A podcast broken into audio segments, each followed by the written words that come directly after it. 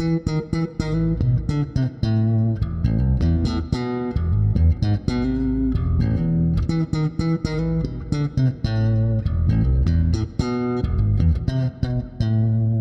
день! В эфире «Так дела не делаются» подкаст про корпоративную культуру. С вами Антон Скобин, и сегодня у меня в гостях Олег Ткаченко, генеральный директор Lanta Talent Solutions, бывшая Hays Talent Solutions. Всем привет! У нас сегодня очень интересная история, у нас сегодня очень интересная тема. Это карго-культ, и я потом еще наброшу про обратный карго-культ очень интересное явление. История такая. Компания Hays Talent Solutions, Hays, это международная компания, которая в какой-то момент э, перестала работать в России, ее российское подразделение поменяло бренд, поменяла процессы и отправилась в самостоятельное плавание. И мы сегодня поговорим о том, как это происходит, к чему это приводит и с какими вызовами сталкивается компания, которая из большой международной становится локальной э, и более мелкой. Мы очень много там говорим, думаем, знаем про то, как происходит рост, а отпочкование такое – это совершенно другая история, и мне сегодня будет очень интересно в нее заглянуть. Итак, Олег, расскажи чуть-чуть про себя, про вашу компанию. Да-да-да, спасибо большое, Антон. Э, с удовольствием поделюсь, поговорим о всех тех приключениях, которые мы э, пережили, ну и в какой-то степени продолжаем еще, наверное, проходить. Вот. Ну да, если буквально пару слов э, обо мне, я состоялся, можно сказать, в кадровой индустрии с 2005 года. 17 лет уже в этом направлении я работаю. Начинал я, как очень многие мои коллеги, бывшие коллеги с рекрутмента, буквально с позиции ассистента, где вот надо помочь подготовить резюме для клиента, э, прособеседовать, позвать, вернее, на встречу кандидатов э, и все такое. Вот. И э, так получилось, что действительно сейчас я бы отмечал свой десятый год в компании Hayes, потому что в Hayes я пришел в 2013 году. Пришел я уже, в принципе, на руководящую позицию, состоявшимся менеджером, с одной стороны. С другой стороны, вот все свои навыки, скиллы продолжал развивать. И в какой-то момент плавно от такого классического подбора персонала, когда наш клиент дает вакансию, мы ее закрываем, да, и оставляем свой гонорар. Я вот перешел как раз в область кадровых решений, в область аутсорса. Как раз вот на фоне изменений, которые происходили в российском законодательстве, когда статус, я не буду прям совсем в детали уходить, да, но в двух э, словах, когда статус аутстаффинга был ограничен, когда появилось э, такое новое направление, ну, сравнительно новое, это аутсорсинг функций, аутсорсинг офисных функций, аутсорсинг IT и, опять же, все, что с этим связано. Да, кадровый консалтинг, представление труда работников, ну вот, и в этой сфере трудился вместе с своими коллегами и продолжал бы трудиться под этим брендом, однако бренд ушел из страны, а команда, к счастью, э, поддержала мое решение продолжать развитие компании, продолжать развитие аутсорсингового направления, поэтому сейчас мы Lanta Talent Solutions. Как кто-то из моих коллег сказал, такой, знаете, стартап с историей, да, Потому что в какой-то момент времени действительно из такой большой-пребольшой корпорации, а Хейс это ну, порядка 33 стран и 12 с половиной тысяч сотрудников, да, это фактически там, компания представлена на всех континентах, мы так вот локализовались. И теперь находимся в интересном таком состоянии, да, в новой такой вот э, переходной формации, да, э, когда ты вроде как ну, где-то вот подсознательно еще ощущаешься частью корпорации, де юре ты уже не часть корпорации, и где-то вот этот вот поиск этого баланса, столь важного там, и в бизнесе, ну и в принципе, наверное, в жизни, это вот э, для нас один из ключевых аспектов дальнейшего развития. Поэтому, да, а, рад буду на эту тему поговорить, примерами поделиться, вот, поотвечать. Ну и Антон, тебе тоже вопрос, может быть, позадаю, если Супер. Давай прям перенесемся мыслями на год, наверное, уже больше года назад. Прошла первая волна, материнский бренд ушел из России, команда, как ты сказал, приняла решение остаться здесь, и э, вы как-то продолжаете работать. Вот первые там, давай скажем так, первые пара месяцев, когда вы выстраивали самостоятельную работу. Можешь рассказать, что тогда происходило? Да, да, это интересное очень состояние. Оно может быть немного похоже на то, что любой из нас проходил. Любой из нас, кто перешагнул определенный возрастной рубеж, да, когда ты перестаешь жить с родителями, когда ты э, начинаешь жить самостоятельно, ну, скорее всего, снимать там, комнату, квартиру, и вдруг тебе открывается безбрежное море каких-то нюансов, которых ты раньше не замечал. По принципу, еда в холодильнике сама не появляется. По принципу, э, твоим бюджетом больше, ну я уже да, на наши рельсы перекладываю, твоим бюджетом никто не управляет. Какие-то вещи, которые в корпорации были по умолчанию, они перестают быть таковыми. Ты смотришь прежде всего, да, тебе открывается э, очень э, такой вот широкий горизонт, потому что ты видишь, как работает компания. Ты видишь все эти, я говорю, да, о себе все-таки как генеральном директоре, ты видишь, как работают все механизмы. Ты видишь, э, что такое кредиторка, дебиторка. Ну, понятно, что да, в корпорациях мы обязаны эти вещи знать, но тут ты видишь реальное происхождение, ты понимаешь стоимость денег, да, ты понимаешь стоимость упущенной выгоды, ты начинаешь в полной мере нести ответственность за все твои и правильные, и за неправильные решения. Поэтому, конечно, первое, что нужно делать, когда проходит вот этот вот адреналин, наверное, да, от вот этих всех изменений, турбулентности, ты э, садишься и начинаешь рисовать бизнес-план. Ты э, садишься не один, ты садишься со своими ключевыми коллегами, да, со своими менеджерами, и вы начинаете уже смотреть на рынок не с точки зрения, что, ну, если что-то не удастся, там, наша мама или бабушка, да, там, в зависимости от структуры штаб-квартиры, она там поможет, план там какой-то не выполнится, да, ну, ничего, мы в следующем там году, дай бог, наверстаем, постараемся, там, быстрее, выше, сильнее, KPI и так дальше. Тут ты внезапно понимаешь ценность своих собственных решений, да, и, как ты сказал, и понимаешь э,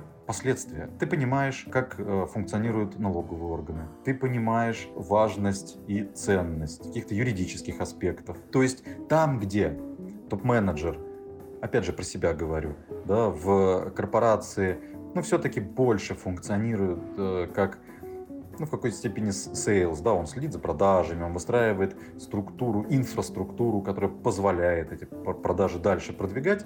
Тут вот та самая вот, да, э, картинка сверху, она тебя, ну, немножечко перестраивает, наверное, на более приземленный лад. Да, ты еще раз очень быстро осознаешь, вот, а, что значит приобрести клиента, что значит потерять клиента, как скоро тебе их нужно приобрести, или а, почему не нужно их там здесь сейчас терять. Или наоборот, да, как говорится, it depends. Поэтому все маленькие детали, да, они для тебя сначала становятся непонятными, потому что их очень много, и ты вот в этот ворох закапываешься. Закапываешься это в прямом смысле этого слова. Я так толком э, в предыдущем году в отпуск не сходил, потому что вот эти все, все детали, все это круговерть ну, тебя она окружает. Ты начинаешь в этом уже в хорошем смысле, наверное, копаться. И вот этот клубок, да, начинаешь э, так по, по ниточке, наверное, распутывать и его сплетать в какой-то уже узор, который отвечает текущим реалиям. И вот это вот, наверное, та самая интересная ситуация, да, вот о чем я тоже упомянул, когда ты видишь реальную картину мира, ты видишь э, локальный рынок, но ты еще можешь жить в парадигме да, корпорации и мыслить какими-то категориями, которые тебе, ну, в данный момент времени они не нужны. Да, и вот это сложно. Я прям хочу сюда тоже набросить. Мы компания, если продолжать твою аналогию, которая там, в 12 лет э, начала зарабатывать на жизнь себя. Да, то есть у Слерма никогда не было инвестора. На старте компании собственник вкладывал личные деньги в то, чтобы что-то происходило. Понятное дело, что компании требовались деньги, но э, достаточно быстро компания переросла возможность одного человека просто там из кармана достать и профинансировать ее нужды. И мы всю жизнь жили и живем в такой позиции, что если мы не заработаем на то, чтобы выплатить зарплату, мы не выплатим зарплату. У нас просто не будет денег. Здесь интересную очень э, вещь подметил. И, ну, я человек достаточно такой порывистый, да, я за то, чтобы двигаться вперед, продвигать, развивать. А тут э, может наступать такая обратная реакция, потому что, еще раз, ты видишь все пример вспоминал, это вот, э, знаешь, как в фильме «Матрица», да, когда, ну, первая часть мне больше всего понравилась, когда главный герой в самом конце фильма, у него там текущая картинка мира, вот ну, как он ее видит в обычном да, контексте, она меняется, и вся она такая цифровизируется, помнишь, как там вот это все зеленым цветом становится, единички, нолики, и вот он видит всю вот эту матрицу, только уже с обратной стороны, как бы со стороны разработчика. И вот здесь вот очень важно, на мой взгляд, э, и я это тоже да, э, переживал, продолжаю переживать в обратную сторону, уйти по принципу принципу, о боже мой, все, теперь мы экономим. Теперь мы экономим, да, потому что я знаю происхождение каждой копейки денег. Мы не используем заемные средства, да, и в данном случае действительно там тот э, объем, да, тот ресурс, который мы нарабатывали за эти долгие годы, будучи там частью корпорации, нам помогают, да, с точки зрения, опять же, перестраивания локальные рельсы. Но очень легко свалиться в эту пропасть, да, ну все, да, включаем тотальный э, режим, да, там затягиваем пояса, не знаю, там топ-менеджеры отказываются от зарплаты и, и вот начинают, да, там как-то жить по благо. Тут можно... Выживать. Да. Даже, да, да, выживать как-то там, да, превозмогать. А вот здесь вот, конечно, баланс очень хочется понять. У меня есть очень интересный на эту тему такой наш внутренний, не знаю, как сказать, подход. Мы э, достаточно регулярно с собственником компании прорабатываем вопрос, готовы ли мы закрыть компанию.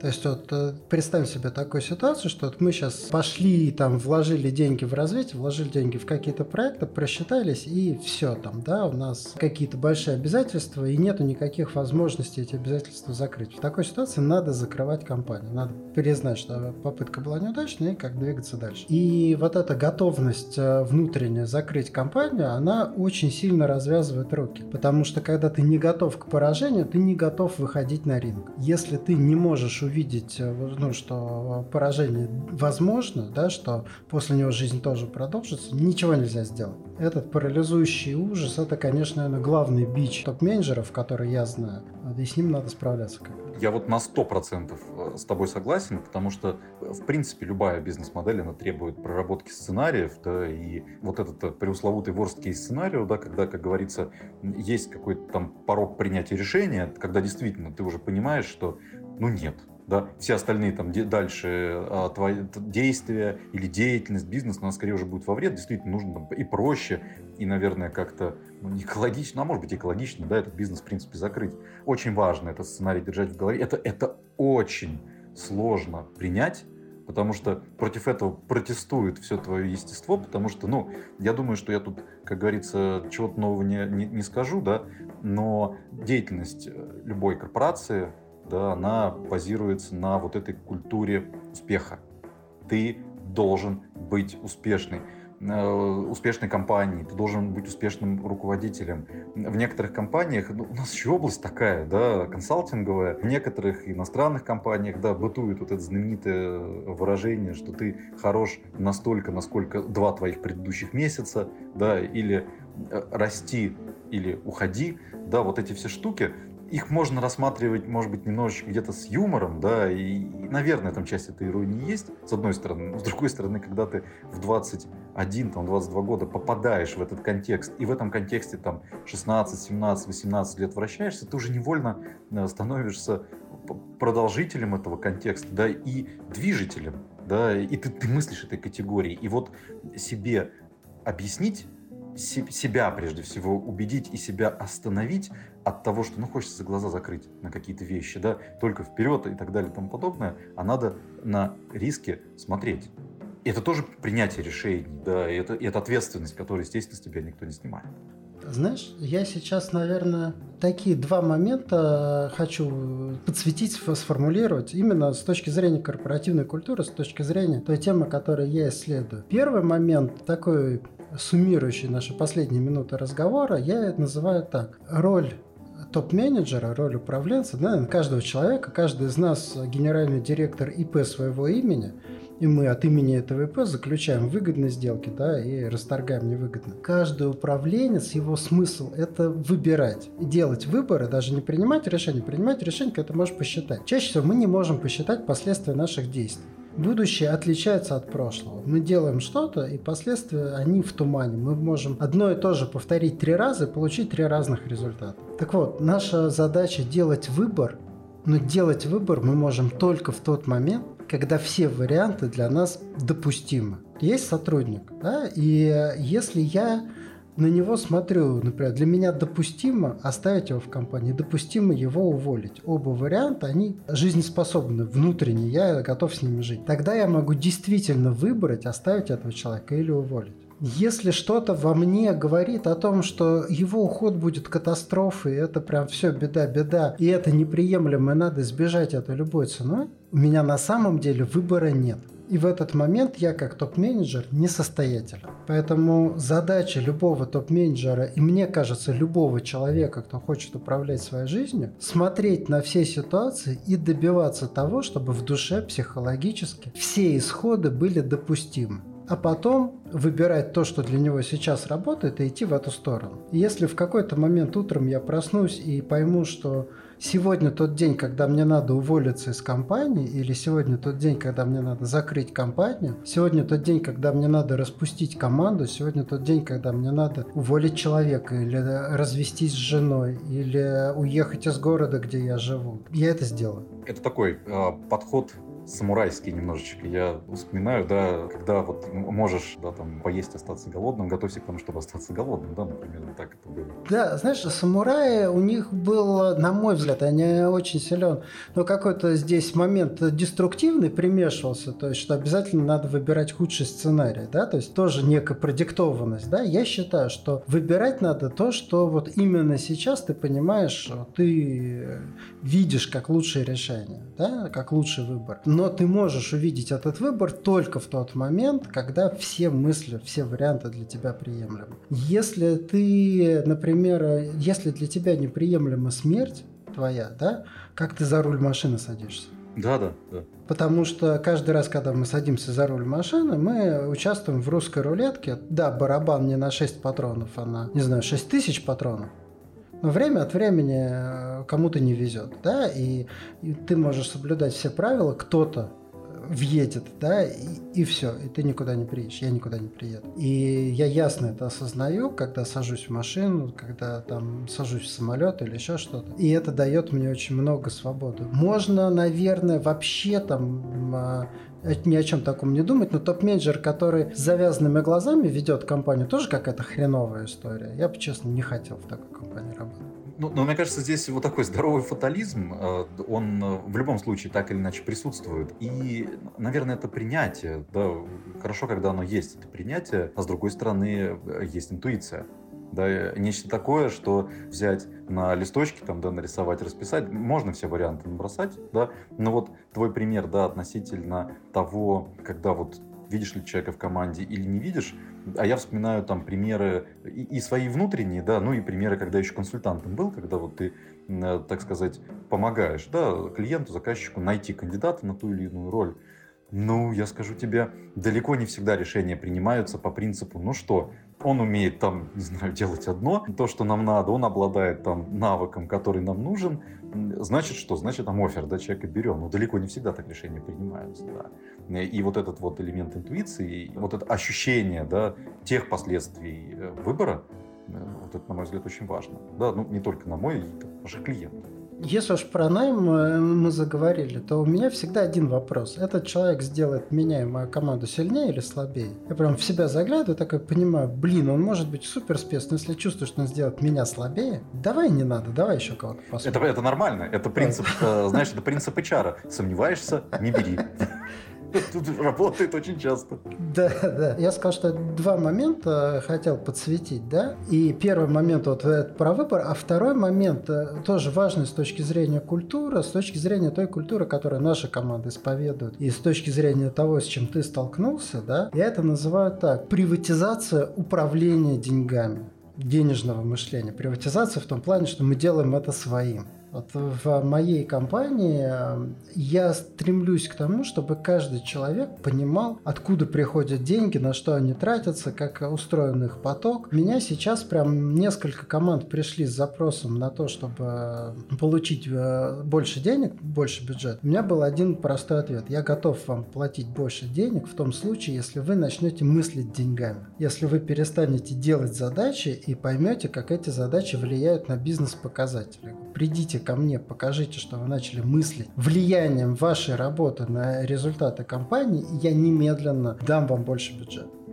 За это я готов платить э, там, в любой ситуации. И э, у нас очень, скажем так, мы жили в парадигме, когда о деньгах думал сначала только собственник, потом два человека. Я и собственник. И сейчас э, о деньгах и бюджетах думает, наверное, там, десяток человек в компании, а компания у нас там всего человек 50, наверное. Ну, то есть значительная часть штата, да. И мне кажется, еще больше тех людей, о ком я не знаю, кто уже на этом уровне, потому что они внутри команд, с которыми я там не общаюсь напрямую. И это очень хорошо работает. Очень хорошо работает компания, в которой рядовые сотрудники понимают, откуда берутся деньги, понимают свое влияние на это и готовы в том числе обсуждать рост своей зарплаты в обмен на то, что они больше заработают для компании, она буквально обречена процветать. Это очень классная штука, и ты вот говоришь как раз про, ну вот, на мой взгляд, некую взрослость, осознанность тех людей, э, которые окружают да, тебя в бизнес-контексте компании, потому что как раз вот, да, немножечко касаясь нашей темы, во многих крупных корпорациях, да, несмотря на то, что есть там всегда фасад, где очень красивая картинка, правильная э, история, там, да, есть э, система грейдов, есть вот эта вот структура, но очень часто действительно бытует вот это вот мнение, да, что ну вот меня должны повысить, ну, потому что я работаю год. Да, ну год же прошел, ну, все же нормальные компании повышают. Я вот, смотрите, я уже ветеран тут, можно сказать, этой компании год целый там отработал, участвовал там-то, там-то, там-то. Пожалуйста, повышайте. И когда меняется бизнес-контекст, меняется картинка да, с корпорации на а, локальную компанию, а образ мышления он остается такой же. Да, ну, ну, пожалуйста, ну повышайте меня, да, ну я же привык да, ну где? Или действительно там я хочу прибавку там к зарплате или там бонусной схеме, потому что, ну, во-первых, так было принято, а во-вторых, ну вот все вокруг же, да, там дорожает, да, там и мои расходы выросли. И когда человек не задает себе вопрос действительно, откуда приходят деньги в компанию, за счет чего, и когда он не приходит к руководителю, потому что, ну, естественно, пример, э, ситуация одна, да, а последствия всегда разные, потому что одно дело, когда человек приходит и говорит, ну, давайте, повышайте, потому что я вот хочу, я заслужил. А другая ситуация, когда человек приходит и говорит, да, я ориентируюсь вот на такую-то, такую-то сумму, но я хочу предложить, как нам увеличить продуктивность, привлечь такого-то клиента, поучаствовать там в таких-таких-то проектах. То есть я ту экспертизу, которую наработал, ну, очевидно, принес там из других компаний, взрастил, опять же, здесь, я хочу ее монетизировать дальше и помочь компании, слэш, себе самому в дальнейшем там, да, финансовом росте. И это, это очень, опять же, в компании, э, да, в той корпорации, э, где их корпорация, где мне доводилось работать, часто говорили, что э, особенно менеджерам, да, ребята, вы относитесь там к своей практике, которую там вы ведете, как, вот относитесь к ней как к своему бизнесу, да, вот вы относитесь как к своему бизнесу, но как же часто это вот тот самый фасад и это лозунги, да, потому что, да, окей, хорошо, конечно, как к своему бизнесу, но вот в другом направлении-то платят больше, да, ну, пожалуй, я там пойду посмотрю. Или, ну, мы должны вот этот проект запустить, мне нужно его продать, я готов поступиться, не знаю, там, маржой, немножечко демпингнуть, обойти конкурентов, ну, потому что проект надо привлечь. А что там дальше-то? Ну, стоимость денег. А какие будут все э, прочие расходы на обслуживание проекта? Ну, как-нибудь они сами разберутся. Да, я-то молодец, я проект привлек. А какая там та самая прибыль-то остается? Ну, не очень волнует. Ну, это же как, как будто бы мой бизнес, да. То есть вот это самое э, желание в этом же оставаться, да, э, мысленно, вот. А в реалии ты уже э, сам квартиру снимаешь, и мама тебе э, не придет. Ну, может быть, придет, да, там у всех мамы разные, обычно душевные, но она не будет каждый день приходить и обед готовить. Ты можешь не обедать, однажды тебе очень сильно захочется есть. Особенно это все актуально становится в наше время, в России в 2023 году. И я думаю, что не только в России, потому что когда все вокруг растет, вокруг полно денег и там сплошное процветание благолепия, понятно, можно легко там за счет э, других там проектов выезжать. Окей, я ушел в минус, но кто-то там мощно ушел в плюс, он все профинансирует. Когда рынки сжимаются, когда денег становится меньше, вот тогда э, каждая точка неэффективности такая, да, вызывает вопрос, а почему мы до сих пор это продолжаем делать, да, и можем ли мы это себе позволить. Итак, две такие культурные рекомендации я уже сформулировал. Первое – это там, выбор создает, проверьте, что все выборы доступны. Вторая – это приватизация денежных вопросов, откуда деньги берутся, на что тратятся, здорово, если... Чем больше людей в компании умеют мыслить этими категориями, тем крепче положение компании. Я предлагаю продолжить. Мы с тобой как тему сегодня заявили карго-культ Расскажи, пожалуйста, как мы на эту тему вышли, почему ты ее предложил для обсуждения? Ну, в силу образования немножечко, да. У меня историческое образование, да, по-хорошему, по-правильному я должен был э, заниматься э, преподаванием истории, да, ну или там определенной научной деятельностью, изучения каких-то вот этапов, да. Ну, как, как водится, не сложилось, ты как раз э, не, не меньшей степени финансовый вопрос, да, сыграл свою роль. Я просто, наверное, в двух словах, да, чтобы совсем в топ не уйти, скажу, в принципе, что такое тема карго-культ, что такое карго-культ в своем таком более-менее классическом обозначении. Эта история появилась еще со времен Второй мировой войны, когда э, Америка воевала с Японией, когда большое количество американских баз располагалось как раз вот на вот этих маленьких островах в Тихом океане. Да, потому что оттуда удобно было до этой Японии доставать, там э, строились в срочном порядке аэродромы, там какие-то вот более-менее мобильные порты или порты, вот тут, вот, боюсь ошибиться, чтобы можно было квартировать там американских солдат. Э, до этого особо дел никому не было. Да, до этих островов, ну, острова были обитаемыми. Там жили эти аборигены, жили они там веками, тысячелетиями, таком в хорошем правильном, ну, там, чуть лучше, чем в каменном веке, да, и внезапно туда пришла цивилизация с этими всеми сопутствующими факторами, вот эта знаменитая эта ветчина, да, по, по имени Спам, или Спам, она же оттуда пришла, да, консервы, Кока-Кола, я не знаю, там прочие всякие прикольные штуки, которые аборигены, ну, в принципе, они их не видели, не знали, а тут внезапно, да, они вот переместились из своего там старого доброго прошлого, вот, по сути, вот такую цивилизацию, да, вот в такой активный 20 век. Понятно, что когда война закончилась, э, эти базы, они потеряли значение для американцев, с Японией там они уже дальше все это там выстраивали. Ну и, соответственно, что они сделали? Они свернули все свои аэродромы, естественно, они вывезли все оборудование, естественно, вывезли всех солдат, всю инфраструктуру, ну вот, и благополучно об этом забыли они забыли. Абориген не забыли. И э, спустя уже какое-то количество времени, там, по-моему, несколько десятков лет прошло, и стали замечать люди, которые каким-то образом там, не знаю, пролетали над этими островами, проплывали, ну, очевидно, там, ученые, э, которые занимались изучением там, да, графии и вот этих всех там племен, они увидели, что на абориген они стали копировать, то есть они стали строить из бамбука вот эти вот вышки да, э, радиолокационные, они стали строить, там, равнять землю, очищать ее от пальмовых листьев, ну, чтобы было нечто подобие там, да, аэродрома, взлетной полосы. Стали из палочек, веточек эти самолеты собирать. Вот, и устраивали там какие-то парады военные, вешали медальки там, да, вырезанные тоже, очевидно, из бамбука. Ну, то есть они поняли, что в какой-то момент к ним снизошло вот это благо, да, и тебе не надо было уже, там, не знаю, в 5 утра вставать и идти ловить рыбу, потому что если ты не поймаешь, ну, она сама к тебе не придет. А ты получал эту тушенку, эти консервы, ну, просто сразу. Утрирую немного, но именно что немного. И они стали имитировать поведение да, вот тех американских солдат, которые были для них, ну, чем-то вроде божеств, да, которые с неба-то и спустились, ну, или там из-за горизонта приплыли. И они стали это дело имитировать, ожидая, что, ну, мы же, если будем делать все правильно, это благо на нас и снизойдет. То есть, ну, по понятным причинам они не проводили связи между тем, что оно вот так вот не берется, да, оно не появится, если ты будешь там из бамбука самолет собирать. Еще есть, кстати, хороший пример на одной из наших книжки про старика Хатабыча, когда он, этот его подопечный, Волька, по-моему, да, вот он, ему надо было позвонить, он попросил его телефон создать, вот он создал ему телефон, будку телефонную, да, ну, мы с тобой должны помнить, какие угу. были, да, да, да, вот эти, э, вот, и он телефон красивый из э, мрамора, там, инкрустированный да, драгоценными камнями, но только это просто оболочка. Там по нему нельзя позвонить, потому что ты здесь э, копируешь некий образ, не понимая сути, не понимая, что за этим стоит, не понимая, откуда это берется. Однако, копируя образ, ты хочешь получить тот результат, который ранее, очевидно, да, вот э, подобные вещи могли приносить.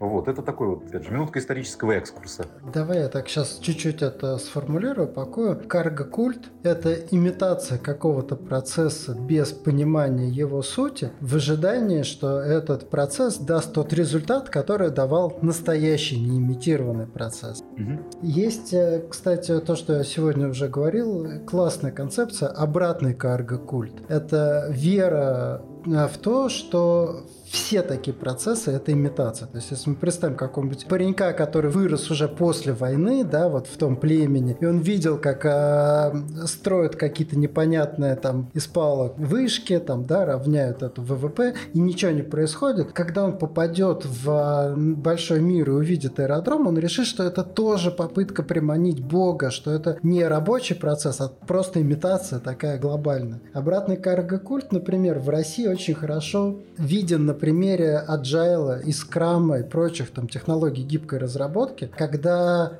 нам кажется, что во всем мире это какая-то имитация, и во всем мире они просто делают вид, что это круто работает. Поскольку мы у себя привыкли имитировать эти процессы, не интегрируя глубоко. На самом деле, на самом деле, такие вещи работают настоящие аэропорты, принимают настоящие самолеты, в них везут настоящую тушенку. И Agile работает там, где он работает, и Scrum работает там, где он работает. Все это есть. Я возвращаю тебе слово. Почему для тебя тема карго-культа стала интересной? Да? Про что для тебя эта история? Ну, как обычно же, интересным становится э, то, с чем ты особо интересным, то, с чем ты сталкиваешься. И мы, наверное, не в полной мере, да, но тем не менее это испытали. Я, наверное, просто пример приведу, на примерах всегда проще. Угу. Вот у корпорации э, была довольно специфическая система. Система э, учета, да, аккаунтинга, Navision, я не знаю, там, надеюсь, ничем систему не обижу, она хорошая, но эта система, она была выстроена исключительно под корпорацию. И локальные какие-то моменты,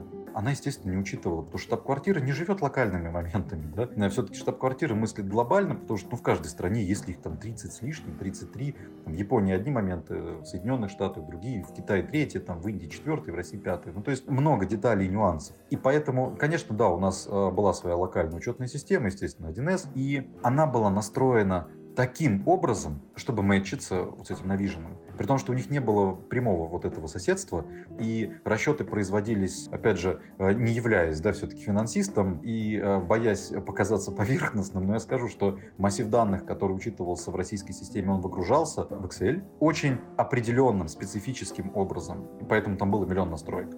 И дальше он перегружался определенным образом уже до, э, в этот самый Navision. Navision у нас исчез да, в том году а настройки остались. И мы поначалу не обратили внимания, причем там было все на, настолько настроено, да, что если, ну я извиняюсь, да, штаб-квартире Рождество да, происходит в 20-х числах декабря, у тебя все закрытие месяца все функционирование системы должно быть подо что подстроено. Естественно, по требованию штаб-квартиры. Ты должен эту отчетность определенным образом подготовить, сдать. И подготовить, проверить, сдать, потому что, ну вот, да, рождественские праздники. И когда мы остались э, наедине с самими собой, мы какое-то время продолжали эту отчетность формировать по принципу, ну вот маленький пример, да, вот этого Рождества, много примеров, и опять же, вот, да, говоря про миллион настроек, измерений внутри, которые учитывались особым образом, которые нам-то были не нужны. И в какой-то момент мы столкнулись с тем, что очень много времени уходит у наших коллег из финансов на то, чтобы вот эту систему определенным образом вести. И когда это стало проблемой, мы задали себе вопрос, а зачем? Зачем мы это делаем-то? И, к сожалению, ответ был на то, что мы привыкли. Потому что так было. И вот это вот, потому что так было, мы сейчас э, до сих пор продолжаем проходить в некоторых аспектах. Почему грейды таким образом у нас выглядят? А потому что так было. А бонусная схема, почему таким образом? Да потому что так было. А почему так было? А зачем мы это копируем, имея немного иную реальность за окном? Да? А для чего мы это делаем? А нас штаб-квартира будет аудировать? Не будет. Нет, нас аудирует местная аудиторская компания, естественно. А у нас тут вот международная отчетность, и у нас там РСБУ, да. А, и вот эти штуки, они, ну вот я говорю сейчас, да, они мне кажутся ну, очень очевидными. И это очень большое заблуждение. Потому что они тебе кажутся очень очевидными, когда ты о них говоришь, когда ты прожил эти кейсы, разговоры с коллегами, а, убеждения и в чем-то даже переубеждения, задавание вопросов еще раз, да, а зачем? В моменте они не кажутся очевидными. Ты живешь вот по этой, еще когда и сваливается миллион, да, всяких других задач, а ты продолжаешь где-то отвлекаться и тратить массу времени на вот действительно имитацию того, сути и цели, чего ты не понимаешь. И, может быть, э, это отличало да, нас от этих э, аборигенов, что там они это делали, ну, хотя бы осознанно, да, они хотя бы хотели свою тушенку получить, а тут ты делаешь не создать, ну, ты привык. Ты так все время работал, и поймать себя на этом и начать задавать себе вопросы не менее сложно, чем перестроиться в формат вот этих вот, да, нескольких сценариев и жизни с ними и принятия их, ну. Я бы, знаешь, что сказал? Я подозреваю, что-то мне подсказывает, что если сейчас взять, например, на Vision, приехать в штаб-квартиру бывшей материнской компании и спросить, почему все настроено именно так, там тоже окажется, что потому что мы привыкли какие-то исторические решения, которые когда-то кому-то пришли в голову, и они остались просто как культурный слой такой корпоративный, э, отвердели, забетонизировались, и проще делать так, чем сейчас все переделывать и э, там, выводить в текущую какую-то осознанность и рациональность. Менять все очень сложно. Я э, тут совершенно согласен. Потому что когда ты хочешь что-то изменить, то в процессе как раз вот перехода к изменениям могут подсвечиваться очень странные штуки, и в том числе могут э, подсвечиваться, ну, банально, да, определенные люди, и топ-менеджеры, которые за эти процессы отвечают, не совсем, может быть, релевантные процессы там, да, той картины мира, которая наступила. И понятно, что э, сопротивление на этом этапе может быть э, довольно сильным. Да, потому что кто-то привык, там, условно говоря, да, там какую-то кнопку нажимать, вот он нажимает, нажимает, а эта кнопка, она может быть и не нужна, или это можно все давным-давно уже было автоматизировать. Есть две такие большие крайности. Я с обоими сталкивался в жизни. Первая крайность – это, я это называю отстроенный бизнес-процесс, когда задача компании – это замереть это добиться какого-то идеала и навсегда в нем застыть.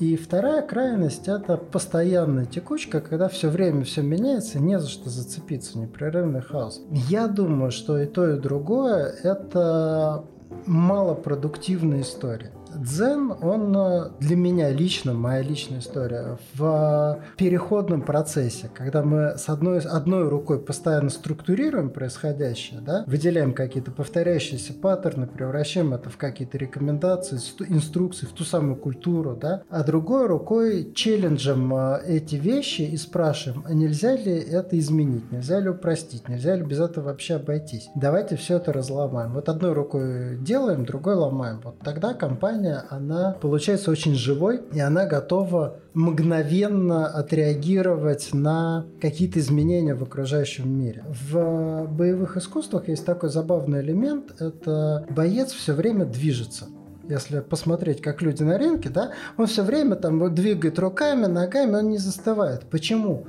Потому что мышца, которая уже находится в движении, легко изменяет это движение по воле бойца. Но если ты стоишь, если ты не двигаешься, переход от э, застывшего состояния к движению требует очень большого, ну, относительно, там, да, затраты энергии. И компания, которая все время находится в движении, очень легко перестраивается под новые реалии. Компания, которая хочет застыть, хочет остановиться, да, для нее каждое такое перестроение – это катастрофа, ад и вообще непонятно как этому, с этим жить.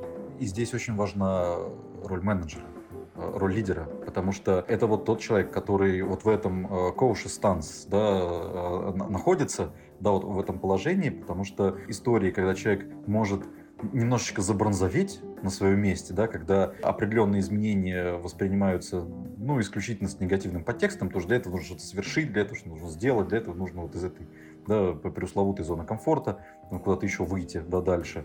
Конечно, а если лидер, он не является главным проводником, да, такого подхода, то да, я согласен, компания может в какой-то... Компании все равно придется меняться. Но это да, если ты спортом э, не занимался там долгое время, а потом решил взять тогда и пробежать километров 10 с утра пораньше, потому что в 17 лет отлично бегал, да, то вот следующее утро, ну, ну и очевидно даже этот день будут э, довольно непростыми. И возвращаясь к корпоративной культуре, что я хочу сказать, как бы я сформулировал, это менеджер, который воплощает в себе неподвижный процесс, вот эти застывшие процессы. Когда компания столкнется с необходимостью перемен, она будет вынуждена уволить этого менеджера, потому что он, э, он стал неподвижен, он стал препятствием к этому изменению. Поэтому выгоднее быть гибким, меняющимся менеджером, чем менеджером, который топит за стабильность, потому что стабильности вокруг нет, понадобится поменяться, вместе с вами эта стабильность из компании исчезнет.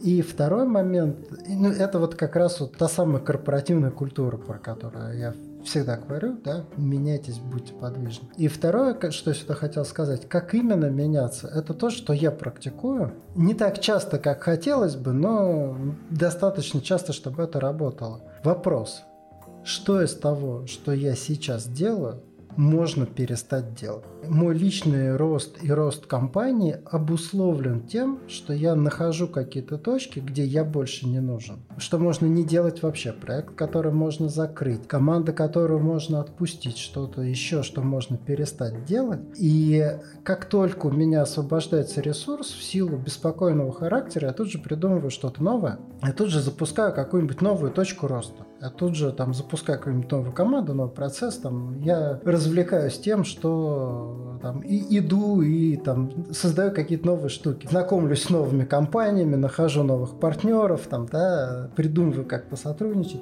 Это возможно только потому, что я постоянно выкидываю что-то старое. Поэтому топ-менеджер, а, опять если мы говорим про топ-менеджера, э, он воплощает в себе компанию, он растет вместе с компанией. Компания такого размера будет, какого размера ее топ-менеджер. Я пока не очень большого размера, к сожалению, но работаю над этим. А если вы не топ-менеджер, то ваша зарплата, ваша позиция, роль в компании зависит от того, какого размера, и этот размер легко увеличивается простым вопросом что из того, что я сегодня делаю, можно уже перестать делать. И, или делать по-другому. Здесь э, у меня есть целый набор такой, да, что, что можно сделать иначе, что можно начать делать, что можно отдать, да, но корневой вопрос вот он начинается вся история с того, что перестать. А потом тот, кто практикует, обязательно достроит для себя те там дополнительные вопросы, которые ему отзываются.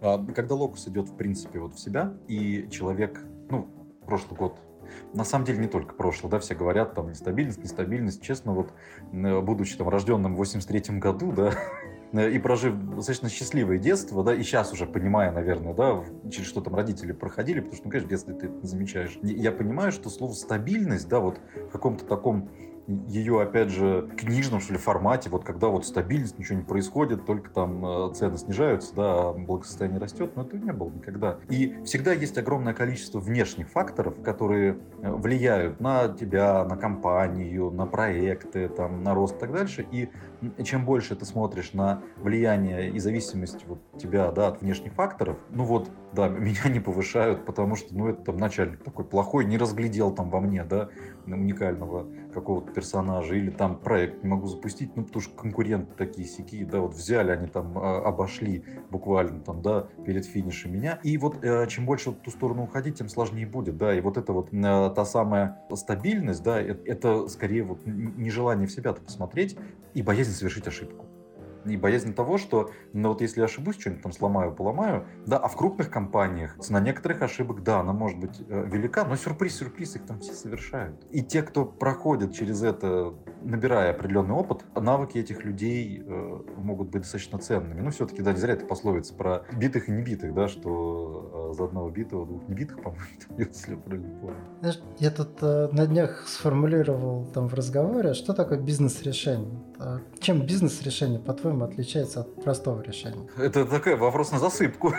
Я задумался. У меня а, Понимаешь, э, не бывает простых решений. Бизнес-решение, простое, простое решение, не знаю, сходить мне в парк сегодня или погулять э, туда, или дома там посидеть, да, бизнес-решение, там открыть новую, не знаю, там сервисную линию, инвестировать или не открыть.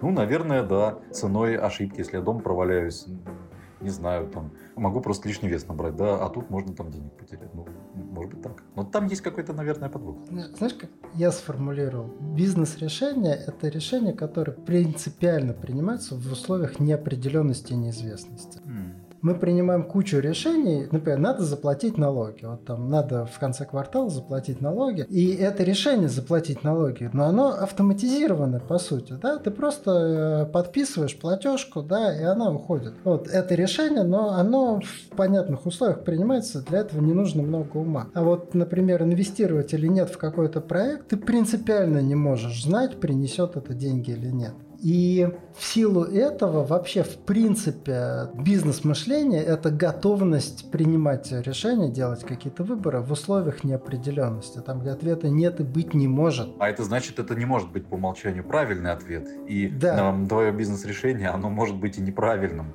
И любой, мне кажется, топ-менеджер к определенному возрасту, он обладает таким багажом да, вот этих неправильных решений, поворотов не туда, выборов, может быть, там неверных э, коллег в себе команду. И вот то, как ты с этим работаешь, ты как умеешь этим пользоваться, и где у тебя там заканчивается рефлексия, и вот это вот, да, как у любого переговорщика всегда бывает, да, вот ночью ты не можешь уснуть, думая, ах, стоило бы мне там по-другому говорить. Эх, какой аргумент хороший, почему только сейчас. Чем быстрее ты перестраиваешься в то, а как мне это может помочь, кстати, опять же, мэчить можно с этим нашим карго-культом, да, не мы делаем Почему? Потому что мы привыкли, а как бы нам поменять? Потому что мы для себя это уже там для штаб-квартиры. Вот тем, мне кажется, проще. Хотя, опять же, на словах все это просто звучит. Любой, кто это проходил, проходит, а будет проходит, да, это очень-очень тяжелая история. Знаешь, вообще про неправильное решение,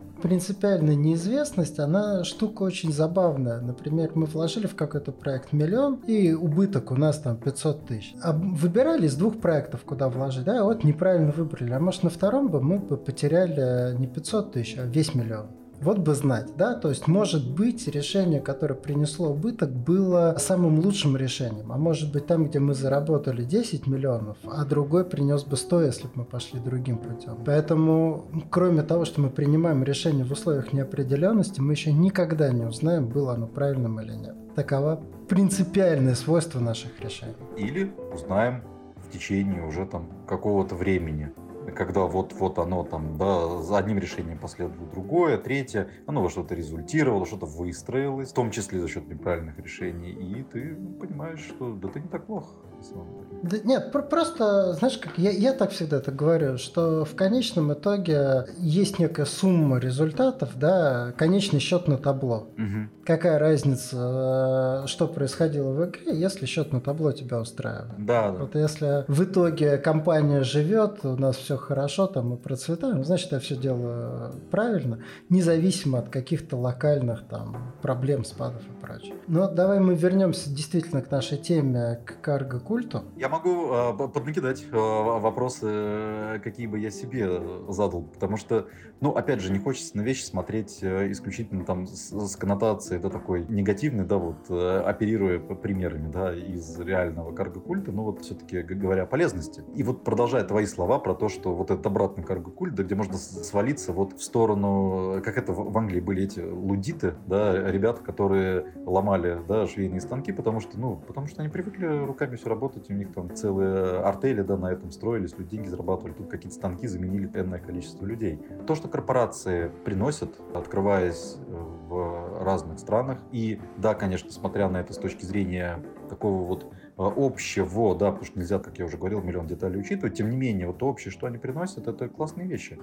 И здесь очень важно действительно брать то полезное, потому что систему грейдов очень сложно изобрести с нуля, сев да, там, в кружок и начиная вот это, потому что это будет изобретением велосипеда. И, конечно, та система, которая была, она в каких-то аспектах несовершенна, но задача менеджера как раз эти аспекты уловить и подумать, как можно действительно, а, отодвинув в сторону часть, ну, объективно ненужного, взять самые полезные цены и использовать это. Потому что компания, любая действительно процветающая компания, она за продуктивность. Если компания существует на рынке там, 50, 60, 70 лет, на рынке капиталистическом, да, где если ты не растешь, э, ну, расти будет уже кто-то другой.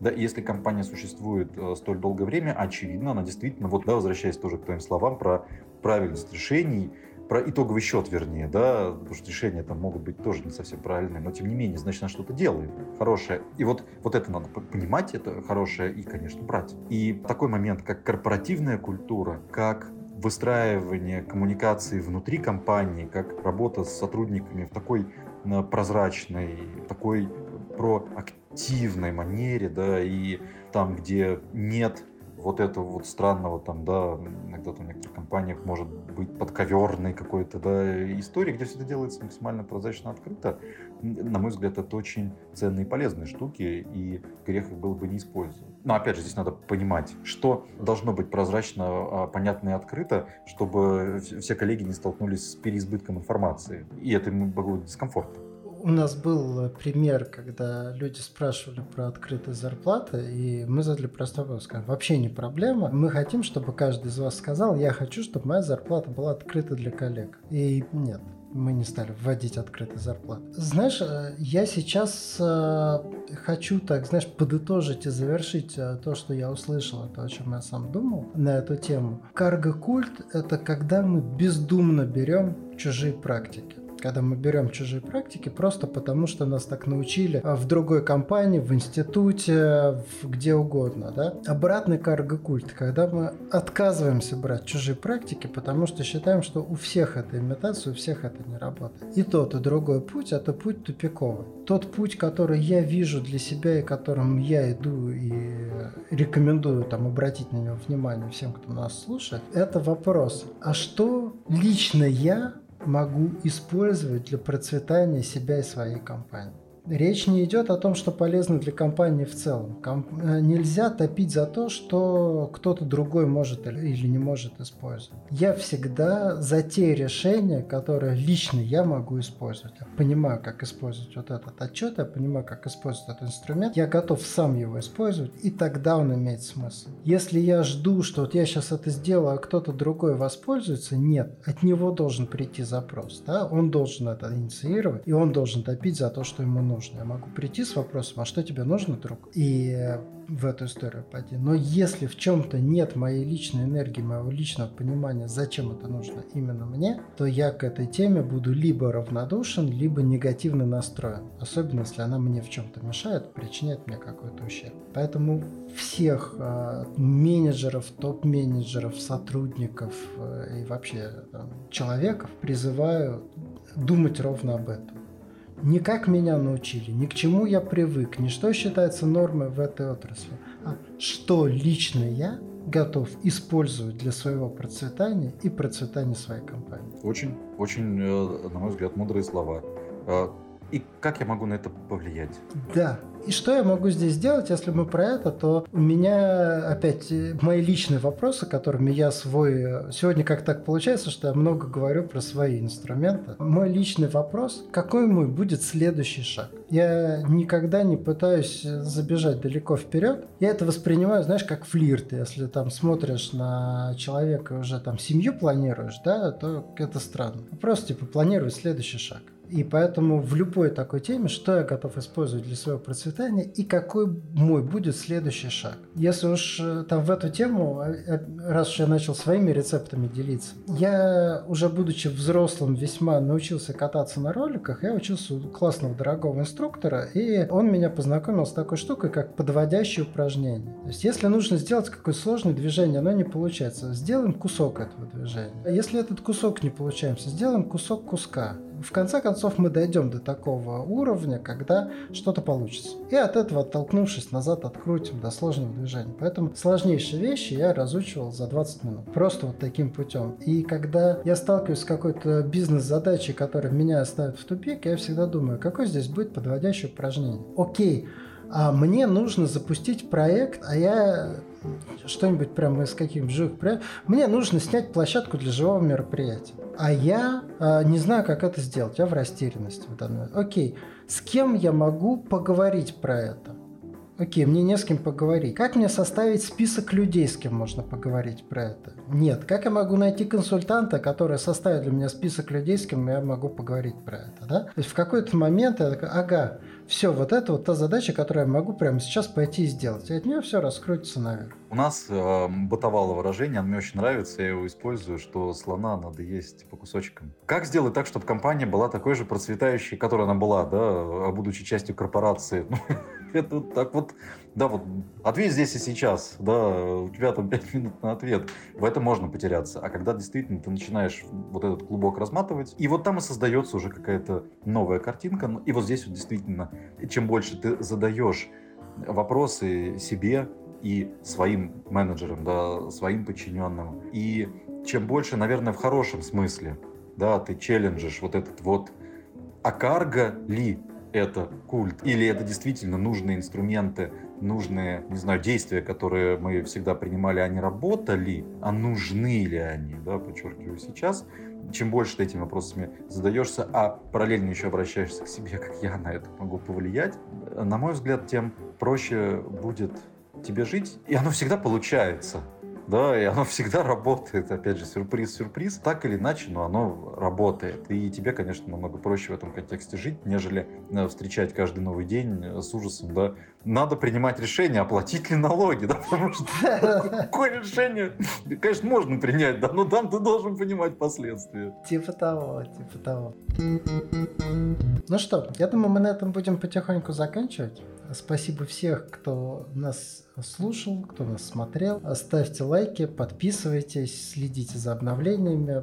Я думаю, что нас впереди ждет еще много увлекательных разговоров и тем. Оставайтесь на связи. Хорошего вам дня.